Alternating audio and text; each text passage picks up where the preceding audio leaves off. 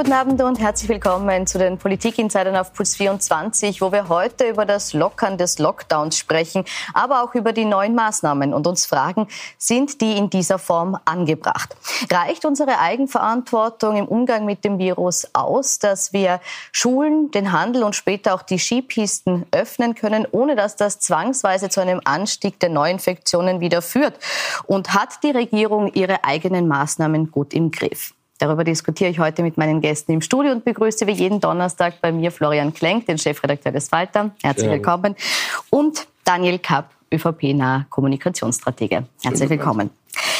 Eine der neuen Maßnahmen, die gestern verkündet wurden, die aber erst ab dem 19. Dezember und bis zum 10. Jänner gilt, das ist eine strengere Quarantäneregel für alle Leute, die aus Ländern kommen, in denen die 14 Tage Inzidenz über 100 liegt. Also sprich 100 Neuinfektionen in den letzten 14 Tagen bezogen auf 100.000 Einwohner. De facto betrifft das also alle europäischen Länder außer Island und Irland. Begründet wird diese Regel so. Wir hatten im Sommer sehr, sehr niedrige Ansteckungszahlen nach dem Lockdown und haben dann durch Reiserückkehrer und insbesondere auch durch Menschen, die in ihren Herkunftsländern den Sommer verbracht haben, uns Ansteckungen wieder ins Land hereingeschleppt. Herr Kapp, kann man das so sagen? Äh, er beschreibt eine Tatsache, dass zumindest ein Drittel der ähm, Ansteckungen des Sommers darauf zurückkehren, äh, zurückzuführen sind, dass äh, Reiserückkehrer, ob sie aus dem Urlaub kamen oder ähm, äh, von Familienbesuchen, äh, infektiös waren. Das ist eine Tatsache, das muss man in der Form, das muss man ansprechen können. In der Form, schauen Sie, ähm, ich erinnere mich ein bisschen an die Diskussion der 90er Jahre, als es äh, um die Frage Integrationsprobleme ging. Und jeder, der das thematisiert hat, wurde auf einmal in ein bestimmtes Eck gestellt. Und ich habe auch hier wieder den Eindruck, dass man, und darum geht es ja, wenn Sie mir diese Frage stellen, äh, kurz äh, den Unterschleif geben möchte, dass er hier äh, andere Verantwortliche sucht ähm, als die Regierung selber. Nein, man muss die Dinge ansprechen, wie sie sind. Das tut er äh, und ich halte das für legitim. Ist es legitim? Tun wir mal die Fakten referieren. 7,25 Prozent derer, die aus dem Ausland nach Wien gekommen sind in den Monaten Juli bis September, äh, haben ähm, also 10 Prozent der, der Leute, die Covid hatten, einen positiven Test hatten, kamen aus dem Ausland in Wien zwischen Juli und September. Und von diesen 7,25 Prozent waren ungefähr 20 Prozent aus der Türkei, 20 Prozent aus Kroatien und ungefähr 25 Prozent aus den österreichischen Bundesländern. Das heißt, es sind ungefähr zwei Prozent, nicht 30, wie du sagst, da ist eine Null verrutscht, aber das kann schon mal passieren. Bitte, das sind die Zahlen, die von der AGES sind, das sind nein, insgesamt 30 Prozent. Ja, Zahlen, nein, das sind nicht die Zahlen von der AGES. Die Zahlen von der AGES sind 7,25 Prozent der Infizierten. Das heißt, was da gemacht wird, ist ganz interessant. Das ist ein Framing, nennt man das. Wir sind ja Kommunikationsprofis mhm. beide, ich auf der einen und auf der anderen Seite. Das Dilemma, so wie man den Massentest erfunden hat letzte Woche, um abzulenken, wird jetzt sozusagen äh, dem Volk signalisiert, naja, die Tschuschen von da unten, die haben uns das braucht, die also Asylantenseuche. Das, das, das, ist das, was nicht. Das ist, Und das ist, das ist ein ganz ein schwerer Sündenfall von Sebastian Kurz, mhm. für den sich die Grünen, glaube ich, still genieren. Sie gehen auch nicht mehr in Sendungen. Und das ist eigentlich eine Paradigmenwechsel in der Kommunikation über die Seuche. Es wird nicht ich, mehr die nationale Einheit mhm. beschworen, sondern es wird gespalten. Das ist deine Interpretation. Ja. Ähm, äh, und es ist, glaube ich, wichtig, dass wir über Zahlen reden. Ich bin jetzt kein promovierter Statistiker, ähm, aber weil du gerade auch in der letzten Woche davon gesprochen hast, dass äh, Österreich bei Todesfällen äh, schlimmer dasteht als im Anteil zu 100.000 als die Vereinigten Staaten unter Trump und ich glaube, das gestern oder heute auf Twitter auch nochmal wiederholt hast, habe ich mir die Zahlen rausgesucht, äh, wo das steht. Äh, Anzahl der Todesfälle auf 100.000 über die letzten 14 Tage. Bulgarien 25,4, äh, Österreich dagegen auf Platz 10 mit 15,6. Was die USA betrifft, und das ist das Spannende, äh, Gesamtzahl der Todesfälle auf Gesamtzahl, nicht letzte 14 Tage, Gesamtzahl der Todesfälle auf 100.000 Einwohner. Österreich im Weltranking bei 41, auf Platz 41 mit 37,58 mhm. Todesfälle auf 100.000 Einwohner.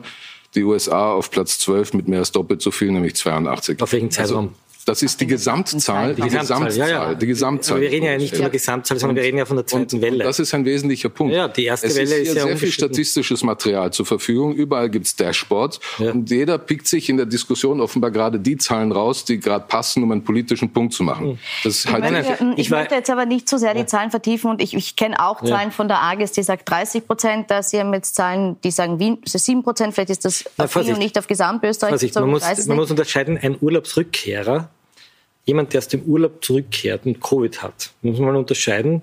Erstens einmal, wer ist der Urlaubsrückkehrer? Ist das der österreichische Tourist, der aus dem Urlaub zurückkehrt und sich infiziert? Oder ist das, so wie kurz simuliert, aus dem Herkunftsland kommt? Also, so, das wird einmal zum Beispiel gar nicht erhoben.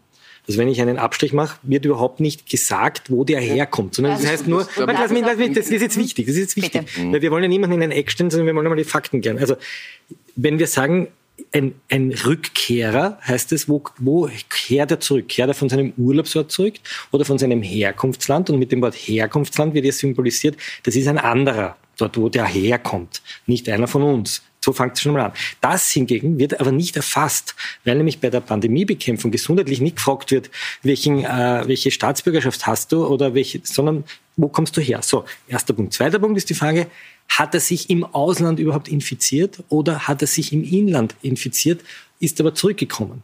Und das Interessante an der Zahl ist, in Wien, ich spreche jetzt von Wien, zwischen Juli und Ende weil September. Büro selbstverständlich, das, ich habe da den Bürgermeister drin stecken, man sieht es nicht, weil ich mich jetzt weggedreht habe. Äh, das ist, aber man soll nicht sozusagen der Schelm denkt, wie er ist. Nein, also ich frage den Bürgermeister nochmal, nein, es sind Zahlen und keine politische Propaganda. 7,25 Prozent derer, die infiziert sind, sind aus dem Ausland gekommen. Und wenn man den gesamten, wenn man das gesamte ehemalige Jugoslawien zusammenrechnet, sind es ungefähr 35 Prozent. Gut. Was aber, was der Punkt, den, den Herr Klenk jetzt, glaube ich, auch machen wollte, den ihr auch nochmal herauf, äh, hervorheben möchte, ist, äh, Sebastian Kurz hat eben angesprochen, die Herkunftsländer. Hat gesagt, Leute, die aus ihren Herkunftsländern kommen, das ist was, was nicht erhoben wird. Das wissen wir, dass das nicht erhoben wird. Hat er mit diesem Wort einen Dreh reingebracht, der eben vielen sauer aufstößt, jetzt äh, zu Recht oder zu Unrecht, das mag Interpretationssache sein, aber ist er da unsensibel auch mit diesem Wort Herkunftsland umgegangen? Ich, ich äh, das kann man so sehen. Florian Klenk sieht das so. Äh, ich persönlich bin davon überzeugt, dass die Maßnahme der Grenz Kontrollen, unter verschärften Kontrollen, absolut eine sinnvolle ist und nicht in irgendeiner rassistischen Art und Weise interpretiert werden soll. Das ist in Deutschland, wird das so praktiziert. Äh, ich fliege morgen beruflich äh, nach, nach Berlin und muss, also habe heute in der Früh meinen PCR-Test gemacht, den muss ich dort vorweisen. Als Berufsreisender habe ich eine Ausnahmegenehmigung, dass ich nicht in Quarantäne muss. Äh, und natürlich hätte das, wenn die Maßnahmen ab nächster Woche gegolten wären, hätten für mich auch eine Auswirkung gehabt, dass ich es wäre dir erspart geblieben, nächste Woche mit mir auf Sendung zu gehen, beziehungsweise ich hätte es aus der Heimquarantäne dazugeschaltet werden müssen. Ja, das sind Maßnahmen, die notwendig sind, weil wir sehen, es sind äh, nicht unwesentliche Anteile äh, der, der Ansteckungsentwicklung ähm, des Sommers auch aus dem Ausland äh, dazugekommen. Das ist kein da das ist weder Rassismus. Ich, möchte, ich möchte aber sagen, diese 30 Prozent, die da herumschweben, ja. das, das ist, glaube ich, was durcheinander geraten. Von diesen sieben Prozent sind 30 Prozent die, die aus dem ehemaligen Jugoslawien gekommen sind. Das heißt, 30 Prozent von 7 Prozent, das sind insgesamt ungefähr zweieinhalb Prozent der Gesamtsumme. Da, da wird was durcheinander gerührt. Ja? Wenn man sagt 30 Prozent, Wovon? Nicht von der Gesamtheit, sondern von der Jetzt bin ich fasziniert, dass ein Mensch mit deiner Intelligenz nicht ja. in der Lage ist, eine Covid-Verordnung zu verstehen. Warum? der Woche. Ja, Gut, also hast du schon beantwortet, darfst du mich besuchen. Ich möchte aber noch einen anderen Bei der Gelegenheit, weil er mich gerade fragt. Äh, ich habe dir mitgebracht, das gibst du nach der Sendung von ein der Geschenk. Kanzlei äh, Lansky-Gansker Partner, ein FAQ, ein uh, Frequently Asked Questions zur Covid-Verordnung. Das kannst du dir durchlesen, ist sehr einfach geschrieben, äh, dass du dir keine Sorgen machen musst. Das ist schön. Aber ich habe nachgedacht, du darfst, du hättest mich nicht besuchen dürfen. Außer wir haben ja, eine, außer wir, wir sind verpartnert. Genau, wir, wir treffen uns ja hier, das dürfen wir, weil wir einen beruflichen Grund haben. Das sind wir noch nicht verpartnert, diskutieren wir weiter. Äh, ich möchte noch mal auf dieses Reiseverbot, beziehungsweise diese, es ist ja kein Reiseverbot, es ist ja eine, eine Quarantäneregel, ähm, zu sprechen kommen, die Niki Scherak von den Neos aber sehr wohl als Reiseverbot für knapp eine halbe Million Auslandsösterreicher bezeichnet. Ähm, die teilweise in Ländern sitzen, die wesentlich besser dastehen als Österreich. Wir haben das kurz vorbereitet. Ich möchte die Grafik auch zeigen, nämlich eben die 14 Tage Inzidenzen in Europa. Und da sieht man, dass äh, die meisten Länder besser dastehen als wir. Und äh, die Frage ist zu sagen, Auslandsösterreicher dürfen jetzt nur unter Quarantänevoraussetzungen nach Österreich kommen. Ähm, ist das über die Weihnachtsferien zumutbar? Ja, ich, kann, ich kann vielleicht diese Grafik auch aktuell äh, durch Zahlen ergänzen. Luxemburg hat eine 14-Tages-Inzidenz von 1200, Kroatien von 1100, äh, Slowenien von 9000, äh, 970. Also wenn man da in der Grafik äh, Österreich als sozusagen das Land präsentiert, das die meisten hat, ist es sozusagen nicht, nicht unbedingt ein komplettes Bild. Ähm, die Frage ist, ob es ein Reiseverbot ist. Schauen Sie, man muss, man muss eine Regel finden, die handhabbar ist, die administrierbar ist und die funktioniert. Und die ist einmal mit ein paar Ausnahmefällen, das ist nämlich berufliche Reisen äh, und dem Freitesten nach fünf Tagen, äh, so geregelt. Es ist äh, immer die Güterabwägung und ich, man kann es, glaube ich, nur so veranschaulichen zwischen Gesundheit und Wirtschaft.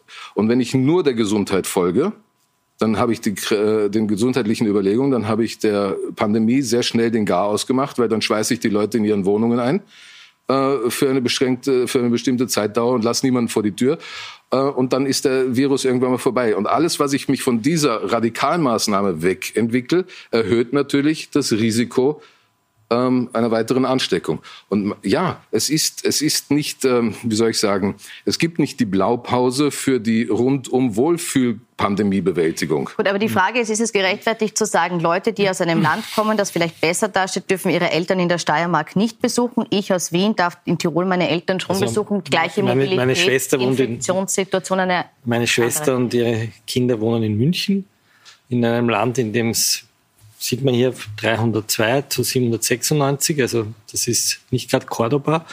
Und sie darf nicht zu ihrer Familie fahren, außer sie wird zehn Tage, ich glaube zehn Tage einkaserniert.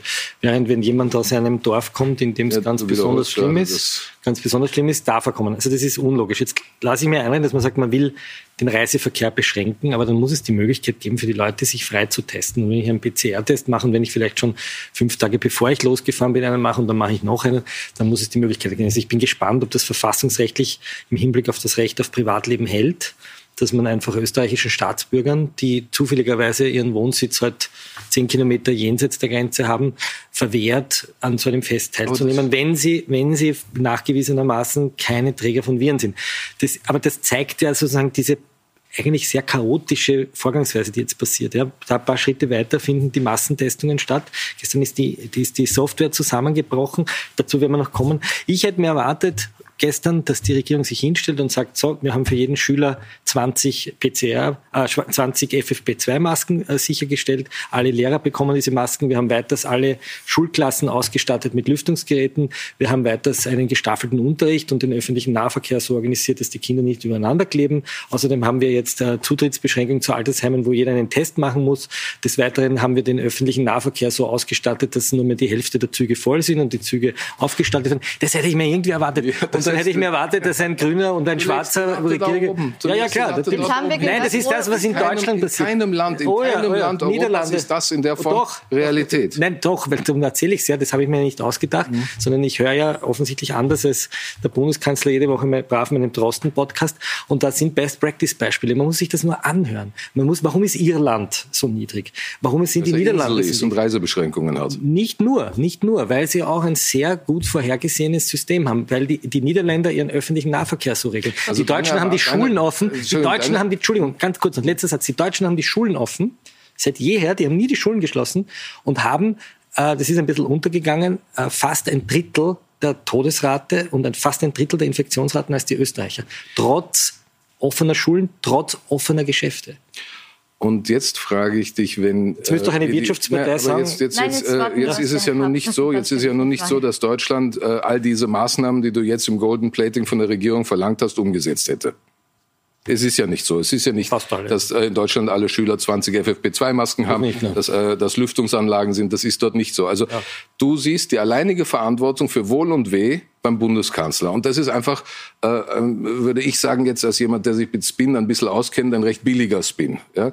Das ist vielschichtiger. Es ist das äh, kulturelle Verhalten der Menschen. Ähm, äh, man sieht in Deutschland auch, äh, dass im Norden, äh, Schleswig-Holstein, Hamburg, die Zahlen niedriger sind, während man Richtung Süden, Grenzgebiet Tschechien und Bayern deutlich höhere Zahlen hat. Sachsen, Bayern, Baden-Württemberg höhere Zahlen hat. Das setzt sich dann fort zu uns. Jetzt kann man sagen, ist, sind wir die, die dort nach Norden hin infiziert haben oder ist dort ein ähnliches Sozialverhalten der Menschen? Also du kannst es nicht darauf reduzieren, dass äh, äh jetzt die Bundesregierung auf vier Knöpfe drückt und alle wie die Lemminge das eine oder das andere machen. Aber das, ja, also da, muss ich, da muss ich jetzt ein falscher Zugang, da muss ich jetzt einhaken. zu verstehen. Na, das, das, das, das wäre in jeder normalen Regierung so üblich. Aber wir haben einen Bundeskanzler, der wenn der Bildungsminister sagt, die Schulen bleiben offen, auf dieses von dir genannte Knöpfchen drückt und sagt, nein, die Schulen so. werden zu. Ja? So, äh, wir haben einen Gesundheitsminister, der aus der ORF-Pressestunde erfährt, dass es jetzt einen Massentest gibt, obwohl viele, viele sehr ernstzunehmende Experten sagen, das bringt nichts und sogar die Slowaken, die ihm das empfohlen haben, diesen Test abgesagt haben. Äh, der Bundeskanzler in Österreich hat sich angemaßt, anders als Angela Merkel, zu sagen, ich bin der oberste Epidemiologe, ich bin der oberste Krisenmanager. Dafür ist er gefeiert worden. Er war der Tiger und so wie ZDF jetzt berichtet, jetzt ist er der Bettvorleger, der das nicht mehr im Griff hat. Warum? Weil er sich nicht in ein Team fügt, sondern weil er sich vorne hinstellt und sagt, ich sag, wo es lang geht. Und, und das ist die Kritik. Da möchte ich jetzt kurz unterbrechen, weil an der Stelle haben wir das letzte Mal diskutiert. Ich möchte ja. jetzt ein bisschen auf die aktuellen Maßnahmen kommen. Herr Kapp, ich möchte Sie fragen bei den Lockerungen, äh, die jetzt geplant sind, sprich ab 7. Dezember Handel und Schule. Und der Gastro muss vorerst noch zubleiben, sagen manche, das ist zu früh gelockert. Andere sagen, warum nicht die Gastro auch schon offen? Ist es zu früh, ist es zu spät oder ist das jetzt der richtige Mittelweg und wenn ja, warum? Das, äh, ob das der richtige Mittelweg ist, werden wir in der Rückschau sehen. Ja, und dann wird sicher kluge äh, äh, Menschen geben wie den Florian Klenk und andere, die das bewerten können äh, danach. Äh, für mich ist genau das, was Sie aufzeigen, diese Diskrepanz zwischen denen, die meinen so und jenen, die meinen so, das Dilemma. Und irgendwo musst du in der Mitte entscheiden und hoffen, dass du richtig liegst. Es gibt, wie gesagt, ich kann mich da auch nur wiederholen, äh, keine Blaupause, äh, kein Schema F, keinen goldenen Weg. Der erfolgversprechend ist äh, oder von vornherein erfolgversprechend ist. Äh, es ist aber noch ein anderen Punkt, den ich in dem Zusammenhang, und ich möchte Ihre Sendung da jetzt nicht sprengen, aber etwas, was mich beschäftigt. Wir haben eine Obsession mit dieser ganzen Covid-Geschichte. Ich verstehe, es ist ein wichtiges Thema, aber es passieren in der Republik auch andere Dinge, die, die es wert wären, einmal Aber keine äh, zu anderen Dinge, die das Leben jedes Menschen jetzt so unmittelbar am nächsten naja, wenn ich darüber nach, ja. wenn ich daran denke, dass der Verfassungsgerichtshof demnächst entscheiden wird, ob äh, äh, aktive Sterbehilfe in Österreich zulässig sein soll oder nicht, dann denke ich, ist das ein sehr handfestes, relevantes Thema für die Zukunft dieses Landes und die jeden Einzelnen wird, betreffen kann. Wird auch diskutiert, aber jetzt nicht in der Sendung. Und es nein, nein, das wollte jetzt nicht in die Sendung so, einbringen. Wir aber jetzt darüber sprechen, ja, dass sich die Regeln, des, Mal, täglichen, ja. die Regeln des täglichen Zusammenspiels mhm. äh, und der Tagesablauf der Menschen äh, gestern neu mhm. definiert wurde für Montag. Und darüber möchte ich jetzt schon sprechen, mhm. weil im Moment ist es so, dass wir uns alle 14 Tage auf neue Rahmenbedingungen mhm. einstellen müssen. Und dann würde ich auch gern äh, jetzt besprechen, ob das äh, so gut ist und ob die jetzt so stimmen. Herr Klein, ich möchte auch Sie fragen, äh, ist es Ihrer Ansicht nach gerechtfertigt, dass wir jetzt trotz dieses recht hohen Infektionsniveaus, das wir immer noch haben, äh, immer äh, trotzdem schon Öffnungsschritte einleiten? Schule haben Sie schon erklärt. Ich möchte jetzt auf den Handel zu sprechen kommen. Müssen wir den Handel jetzt öffnen, um das Weihnachtsgeschäft zu retten, um Betriebe zu retten, die vielleicht gar nicht mehr öffnen könnten, wenn sie jetzt nicht öffnen können, weil eben alles andere nicht mehr tragbar wäre? Das ist eine Frage, die man tatsächlich Epidemiologen stellen muss. Ja? Die, die Frage, wir sind ja jetzt. Aber Sie haben sich mit der Epidemie ja, ja. sehr intensiv beschäftigt. Das Problem ist jetzt, ist ja ein Damm gebrochen und wir haben jetzt sozusagen diese zweite Welle ist über uns drüber geschwappt. Und natürlich muss man jetzt, wenn die Welle drüber schwappt, sagen, wie, wie, wie schaufen wir dieses Wasser raus? Und das sind harte Maßnahmen. Darum bin ich ja, ich bin zum Beispiel jemand, der sehr dafür ist, dass Schüler Masken tragen. Das hätte ich mir wahrscheinlich vor ein paar Monaten noch nicht denken können. Und äh, viele von uns, muss man auch selbstkritisch sagen, haben ja auch die Situation, so wie sie jetzt passiert ist, falsch eingeschätzt. Ja? Der, der Stadtrat Hacker und der Rudi Anschober haben noch Ende September im Falter ein Interview gesagt, gegeben, wo sie gesagt haben, es wird keine zweite Welle geben. Das war ja auch die Regierungskommunikation. Nur das ist Teil des politischen Problems, das wir auch jetzt erkennen. Ich will ja auch nicht klugscheißen jetzt und sagen, wir haben es alle immer besser gewusst, sondern die Regierung hat immer kommuniziert, es wird schon nicht so wild sein. Und das ist ein bisschen der Unterschied zu Deutschland. Deutschland hat von Anfang an kommuniziert, die zweite Welle kommt und wir müssen einen Damm bauen. Und die Österreicher haben kommuniziert, es ist Licht am Ende des Tunnels, Tunnels äh, das Ganze ist eh schon vorbei, ihr könnt die Masken runternehmen im Sommer, es ist vorbei, wir können, der Kickel kann seine Bierzelte feiern, es ist alles halb so wild. Und dann kam die Welle und wir hatten keinen Damm. Und das ist der große Unterschied zwischen vielen europäischen Ländern und Österreich und das ist das das ist das, was ich dem, dem Kanzler Kurz als großen Kommunikator vorwerfe, dass er nicht kommuniziert hat, gemeinsam auch mit seinem Gesundheitsminister, zum Teil auch mit den Wiener Verantwortlichen nicht kommuniziert hat, dass diese Welle mit Sicherheit kommen wird, wenn wir nicht unser Verhalten im Sommer ändern. Und der Aufruf viele Dinge wirken einfach irrsinnig schnell entschieden. Ja, das beginnt bei Ischgl, wo die Kommission entschieden hat, dass die Leute schnell weggeschickt worden sind. Das ist bei den Massentests, wo die Software nicht passt. Das ist zu sehen gewesen im Sommer, als man den Kroatien-Reisenden gesagt hat, sie müssen sich jetzt alle in, in, in Isolation begeben. Liste passieren immer wieder Dinge, wo Chaos ausbricht. Deshalb möchte ich jetzt da wieder Er ist kein guter Manager. Ja, das muss man, das muss man mal aussprechen. Er ist kein guter Manager. Gehen wir, gehen wir auf ja. diese Gesamtstrategie. Ja? Also viele Einzelmaßnahmen. Äh, gehen wir über das Gesamt Gesamtbild, das die Bundesregierung aktuell abgibt. Zudem haben diese Woche auch die Oppositionsparteien FPÖ und SPÖ in Pressekonferenzen Stellung genommen und wir haben zwei zentrale Aussagen für Sie zusammengefasst. Eine Bundesregierung, von der ich sagen möchte, und ich glaube, das ist keine Übertreibung, dass sie in Sachen Corona-Politik inzwischen von allen guten Geistern verlassen äh, ist und dass sie eine Art Grenzgängertum lebt zwischen autoritärem Größenwahn und peinlichem Dilettantismus. Das geht ja seit Ischgl eigentlich sehr, sehr viel schief bei uns. Äh, und die ständigen äh, Pressekonferenzen, Shows vertreiben halt das Virus nicht. Jetzt, Herr Kapp, wiederholt sich die Kritik, dass der Regierung die Gesamtstrategie fehlt. Sie haben mehrfach gesagt, es gibt keine Blaupause, wissen wir. Aber die Frage ist, sehen Sie diese Gesamtstrategie in dem, was die Regierung in den letzten Monaten gemacht hat und auch jetzt tut? Ich bin wie Florian Klenk der Ansicht, und das haben wir in den letzten Runden ja auch schon äh, durchdiskutiert, dass äh, es zwei Schwächen gab.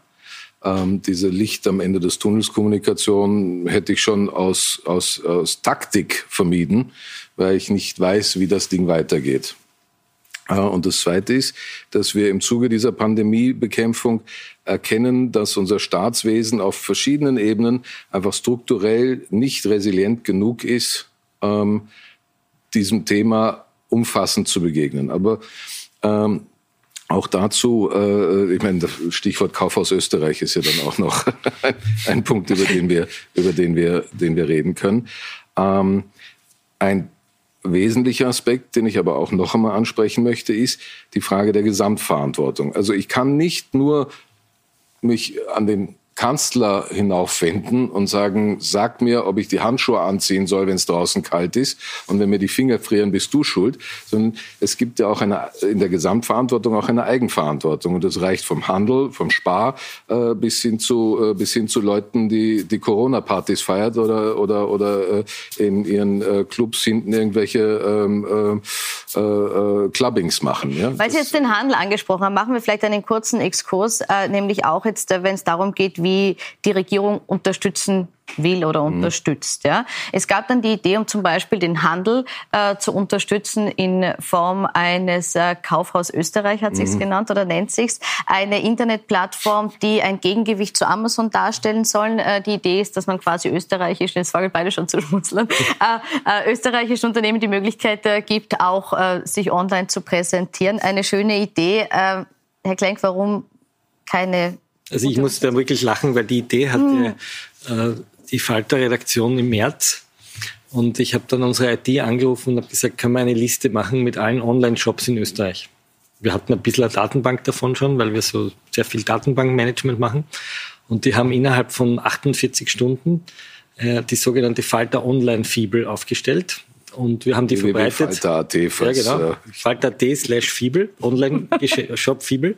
Und haben alle Geschäfte aufgefordert, sich dort einzutragen, was innerhalb von wenigen Tagen tausende Geschäfte gemacht haben. Die haben wir dann schlagwortartig geordnet und haben das genannt die äh, Fibel. Und das hat gekostet, halte ich fest, 2000 Euro das Ding da und da findest du auch ein Geschäft. Also wenn ich da in Wien eingebe Schuhe, dann findest du oder Bücher, dann findest du tatsächlich im Internet Buchhandlungen. Es ist natürlich kein Amazon, haben wir auch nie behauptet, sondern ein Verzeichnis der Online-Shops in Österreich um regional zu kaufen. Das hat offensichtlich die Digitalisierungsministerin und den Wirtschaftskammerpräsidenten so fasziniert, dass sie das auch nachgemacht haben. Sie haben 700.000 Euro, glaube ich, oder 600 40, 50, ich habe es nicht genau, die Zahl gemacht und es funktioniert nicht. Man kennt ja dieses lustige Video, wo die zwei das verarschen, wo man sagt, also wenn ich, äh, ich glaube, Bücher suche, dann kriege ich eine Alpaka, kriege ich kleine Alpakas, das sind, glaube ich, so Tiere. Ne? Das ist Also einfach, ich glaube, das ist einfach meint, das peinlich. gefällt ihm nicht und der Falter ist besser. Und Nein, es Also ist einfach das peinlich. Es ist einfach peinlich. äh, ja. Bringen wir es auf den Punkt. Die Wirtschaftspartei und also die das- Wirtschaftskammer schaffen es nicht. Ja, Es ist, das es ist äh, offensichtlich wirklich nicht geglückt, ein, ein, eine Online-Plattform zu, zu generieren, von der man auch einkaufen kann oder suchen kann nach Kategorien. Ähm, die Frage ist, warum werden hier 700.000 Euro in ein Projekt investiert, das nicht funktioniert? Warum äh, setzt man sich zum Beispiel nicht auf bestehende äh, Produkte Sie- wie Shopping von der österreichischen Post? Das muss Sie- ja nicht der Falter sein. Ähm, Sie glauben jetzt nicht, dass ich darauf eine Antwort habe. Also, äh, Nein, ich dazu gab es ja die Liste schon. Also etwas- diese Shop-Datenbank gab es ja sogar Ich vorher. glaube, wir können die Diskussion abkürzen, weil sie keine ist. Wir sind uns einig. Das Ding ist, äh, sagen wir, definitiv nicht der Beweis, dass Innovationskraft am Stubenring und in der Wirtschaftskammer äh, verortet sind. Ja, aber das ist schon- Äh, Nein, aber die Silicon Frage Valley ist ist schon, wie kann, woanders. so, wie kann so ein Fehler passieren? Ein 700 I don't Millionen versenken, Ich das weiß ist es nicht, aber Ich kann es schon Wie- wie- erklären. Ich kann es schon erklären. Das ist eine reine PR-Geschichte, wo 700.000 Euro dafür verwendet werden. Ja, kriegst du die- billiger hin. Also, ja, ja, aber ich ursprünglich glaub, da war- gedacht, Ich, ich, zu sagen, halte es für tragischer, dass kriegen wir der das ernsthafte Gesicht- Versuch unternommen Ja, wurde, ist er das nicht. zu machen. Ist er Und nicht. Weil wenn, die, wenn, wenn ich eine Digitalisierungsministerin bin, die im Vorstand von A1 gesessen ist, bitte, ja, dann gehe ich doch hin, bevor ich das präsentiere und gebe mal ein Schuhe und schau, was passiert dann. Und wenn ich dann sehe, wenn ich Schuhe eingebe, dass ich dann Alpakas kriege, ähm, dann würde ich doch mal sagen, hey Leute, irgendwas ist mit der Datenbank schief. Und wenn sie das nicht macht, zeigt sie, dass sie, und jetzt sind wir wieder bei der Regierung nicht managen kann. Das Problem dieser Regierung ist, sie kann nicht managen. Sie können nicht googeln. führen. Sie können nicht googeln. Ja, mich erinnert das an einen alten Kollegen, den ich 2003 bei der Zeit kennengelernt habe, der ist mir eingegangen und gesagt, kann mir jemand Moskau googeln? Ungefähr so kommt mir die digitale Kompetenz der Digitalisierungsministerin Okay. vor. Also das Projekt hat nicht funktioniert, das äh, sehen beide Seiten so. Und, äh, jetzt 700.000 Euro gekostet. Wer zahlt hat das Geld 700 zurück, ne? Millionen, oder 700.000 nicht mehr, 700.000 Euro gekostet. Ich möchte äh, trotzdem noch einen Punkt ansprechen, nämlich die Tonalität, die im Moment verwendet wird von den Regierungsparteien. Äh, wir haben gestern, vielleicht haben Sie es gesehen, bei Pro und Contra Schauspielerberichte aus Krankenhäusern lesen lassen, um äh, denen eine Stimme zu verleihen, die im Moment direkt am, am Geschehen dran sind. Man kann das auch auf der Homepage noch nachschauen. Und ähm, da werden teilweise wirklich schlimme Szenen äh, beschrieben, nämlich dass Menschen arbeiten müssen ohne Pause, unterbesetzt, teils für Aufgaben eingesetzt werden, die sie nicht erlernt haben und so weiter. Äh, Herr Kapp, gleichzeitig sagt Gesundheitsminister Anschober, es ist gelungen, dass es zu keiner Überlastung des Gesundheitssystems im Sinne einer Katastrophe oder einer Triage kommt. Kann man das angesichts dieser Augenzeugenberichte noch sagen? Naja, er bezieht es auf die Triage und äh, wird damit formal recht haben. Aber das, was Sie beschreiben, Ärzte über äh, das, was Sie, das, das, das, was Sie beschreiben äh, aus den Spitälern, ist ein, ist ein ganz wesentlicher Punkt, weil wir eben über die Zumutbarkeit, ob man reisen kann oder nicht, gesprochen hat.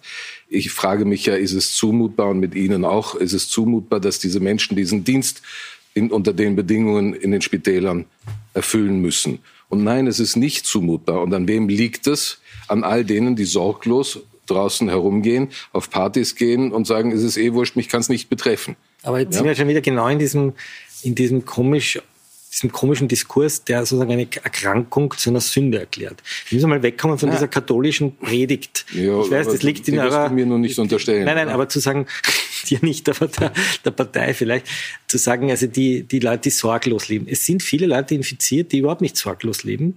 Äh, Und es haben viele Leute den Virus eingefangen, die das nicht bekommen haben. Die Kommunikation, die getrieben wird, sind, ist auf drei Ebenen falsch gewesen. Erstens zu sagen, das ist ein Virus, der uns alle umbringt. Stimmt nicht. Er bringt eben nur ganz hat bestimmte gesagt, Gruppen um. die bringt uns alle um. Lass mich. Zweitens zu sagen, den Virus, vor dem Virus können wir uns schützen.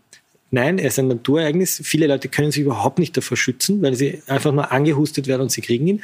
Und drittens zu sagen, das ist nach irgendwelchen christlichen Festen, nach Ostern und nach Weihnachten ist es vorbei und dann sind wir wieder da, erlöst. da vermengst du schon Und wieder. das sind die drei Punkte, du, da die- vermengst du wieder Dinge. Äh, Nein, das ist glaub, die- das ist die Messianische, Kommunikation. Äh, hat, äh, hat da, äh, das mit dir Messianische einer von Meinung kurz, nichts ja. verloren, aber die Frage sich äh, der Eigenverantwortung wirst du ja nichts wegreden. Und die Frage, äh, äh, dass es jeden treffen kann, kannst du auch nicht wegreden. Es sind 19-Jährige auf der Intensivstation, es sind äh, ohne Vorerkrankungen auf der Intensivstation, es sind 80-Jährige auf der Intensivstation. Nicht 19. Es gibt, das, äh, es ist, es ist ja nicht, äh, nicht so. Nein, aber daher tu es auch nicht. aber man ja? muss, man muss, also weißt du, das, die, die Kommunikation ist nicht und, gewesen. Und zu sagen, es gibt keine Eigenverantwortung und das wegzudodeln als irgendwas christlich-messianisches, äh, ich bin, halte ich, ich für... bin sehr für Eigenverantwortung. Aber wenn ich mir den, Eben. schauen wir uns an, als ein Best-Practice-Beispiel Dreiskirchen. Ja? Wir sagen jetzt nicht, welche Partei Dreiskirchen regiert, damit wir es einfach nur sachlich wir alle diskutieren. schon. Ja? Alle. Was machen die? Jeder Schüler wird dort getestet, jeder Mitarbeiter wird dort getestet, der Bürgermeister dort hat einfach gemanagt und Wunderbar. hat gesehen, dass was kommt. Genau. Warum? Warum nochmal? Nochmal die Frage, warum habe ich heute immer noch nicht, nächste Woche geht die Schule los, die Kinder sitzen in engen Räumen, es ist warm, draußen ist kalt. Warum hat nicht längst jeder Schüler 20 FFP2-Masken? Warum geht das nicht? Wir geben jede, wir geben, ich weiß nicht, wie viele Frage, Milliarden wäre das aus. teuer? Wäre es ich- teuer, ich- hier ich- Schulen stärker nicht, zu also, schützen? Oder wo, worauf Wir führen können Sie jetzt umrechnen, sowas nicht passiert? 700.000 Euro fürs, äh, fürs ähm, Kauf aus Österreich? Kauf aus Österreich in Masken. sind 350.000 Masken. Sind, äh, das, kann, ja, der Punkt ist nur, der Punkt ist nur, für diese Eitelkeitsshow Kauf aus Österreich, wo die Frau Schramberg mit Herrn Mara dort steht und ihr Gesicht in die Kamera hält, Ja, aber haben uns ja hätte man geeinigt, dass das- 350.000 Da waren wir uns einig, FFP2-Masken Masken- kaufen. In Ja. Masken wäre es besser investiert. aber der Punkt, der Punkt ist der, äh, warum müssen die, die Schüler Masken bezahlt bekommen? Ich verstehe es nicht. Na, weil es 2 Euro am Tag kostet und das ist bei, äh, bei 20 Tagen, bei 20 Schultagen sind es 80 Euro. Wenn es zwei Kinder hast, sind es 160. Das sind Nicht 200 Euro. Das ist für Familien, die 1200 Euro vielleicht gerade verdienen, weil sie arbeitslos sind und ihren Job Punkt. relativ viel Geld. Wie äh, die Lockerungen ankommen, wie die Massentests ankommen, die am Wochenende starten, das werden wir nächste Woche besprechen. Danke fürs Kommen heute und Ihnen einen schönen Abend auf Puls 24.